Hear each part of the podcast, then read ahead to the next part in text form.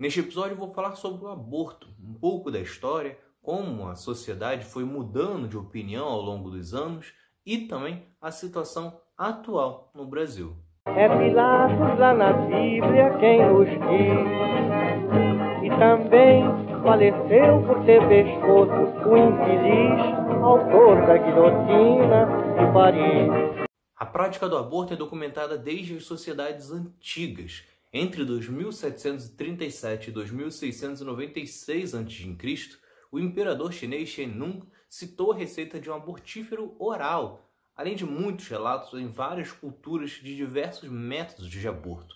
Alguns, inclusive, que causavam sérios riscos, como as pancadas no abdômen ou cavalgadas durante horas. Só que o ponto principal é que a permissão do aborto sempre foi ligado a como a forma que a mulher era tratada na sociedade. Tanto na Grécia quanto na Roma antiga, o aborto era permitido desde que ocorresse por decisão do marido. Afinal, o entendimento era que o feto era considerado parte do corpo da mulher e a mulher era propriedade do marido.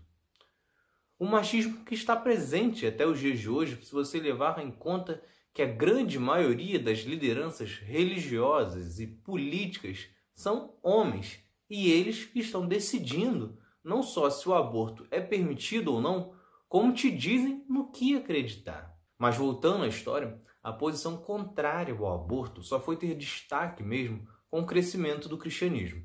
Ainda assim, a posição não era tão rígida como a atual. Tomás de Aquino, por exemplo, defendia que somente após 60 dias o feto recebia a alma. Desta forma, até esse período, o aborto não era visto como pecado. A posição só foi ser mais rígida em 1869, quando Pio IX declarou todos os abortos como assassinatos. Só que a mudança de postura ocorreu justamente em um período em que muitos líderes políticos estavam incomodados com a baixa natalidade em um período que tinham planos de industrialização. Isso porque no século XIX o número de abortos aumentou consideravelmente entre as classes mais pobres.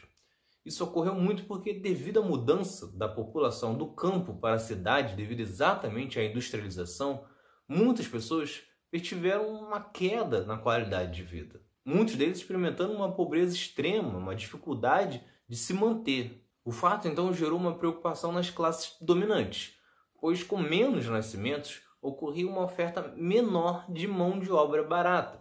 Com isso, a primeira grande repressão de fato na sociedade contra o aborto foi por uma questão econômica. Passou a ser condenada ainda mais após a Primeira Guerra Mundial devido às baixas com o conflito e à necessidade de reconstruir o país em termos populacionais. Muitos países envolvidos no conflito, como a França, passaram a criar leis severas tanto ao aborto quanto aos métodos anticoncepcionais. Na Itália e na Alemanha, criou-se inclusive um lema, Filhos da Pátria, que chegavam a punir com pena de morte, considerando um crime contra a nação. Um dos poucos países a tomar posição contrária foi a União Soviética, no qual considerou o aborto um direito da mulher. Após a Segunda Guerra Mundial, mais países socialistas, além dos escandinavos e o Japão, mantiveram a decisão de permitir o aborto. Só que o fato que precisa ser refletido é que o aborto acontece. No Brasil, atualmente, o aborto é punido com detenção de 1 a 3 anos e é legal em três situações: em caso de gravidez por estupro, risco à vida da gestante e em casos de anencefalia do feto. Com isso, de janeiro a junho de 2020, o SUS fez 1.024 abortos legais. A questão é que no mesmo período, o SUS fez mais de 80 mil atendimentos após abortos mal sucedidos, ou seja, de pessoas que não se encaixavam nas condições citadas acima e que fizeram abortos em clínicas clandestinas e que ou foi mal feito ou deixou sequelas nestas mulheres.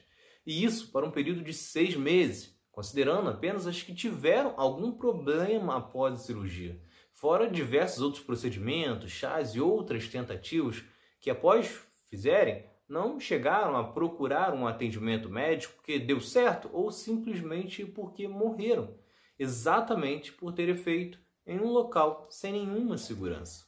Portanto, legal ou não, está acontecendo e é isso que precisa ser debatido.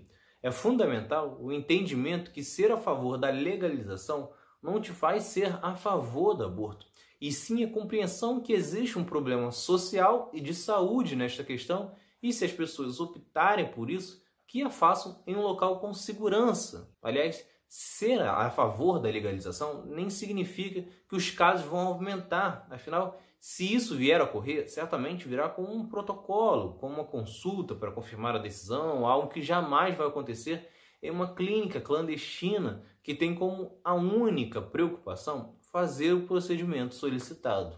Só que o principal disso tudo é que esse debate seja centralizado entre as mulheres. Afinal, a gestação ocorre nos corpos delas e muitas das vezes elas que lidam sozinhas com os filhos. Afinal, no Brasil, mais de 5 milhões sequer têm o nome do pai na certidão.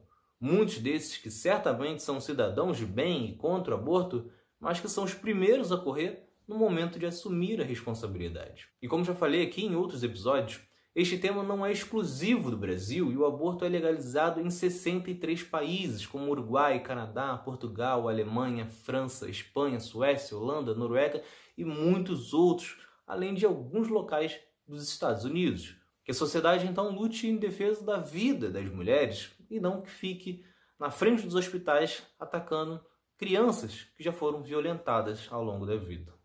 Então é isso. Se vocês gostaram, se inscrevam, ativem as notificações e continuem acompanhando. Tem mais outro lado da história por aí. Valeu!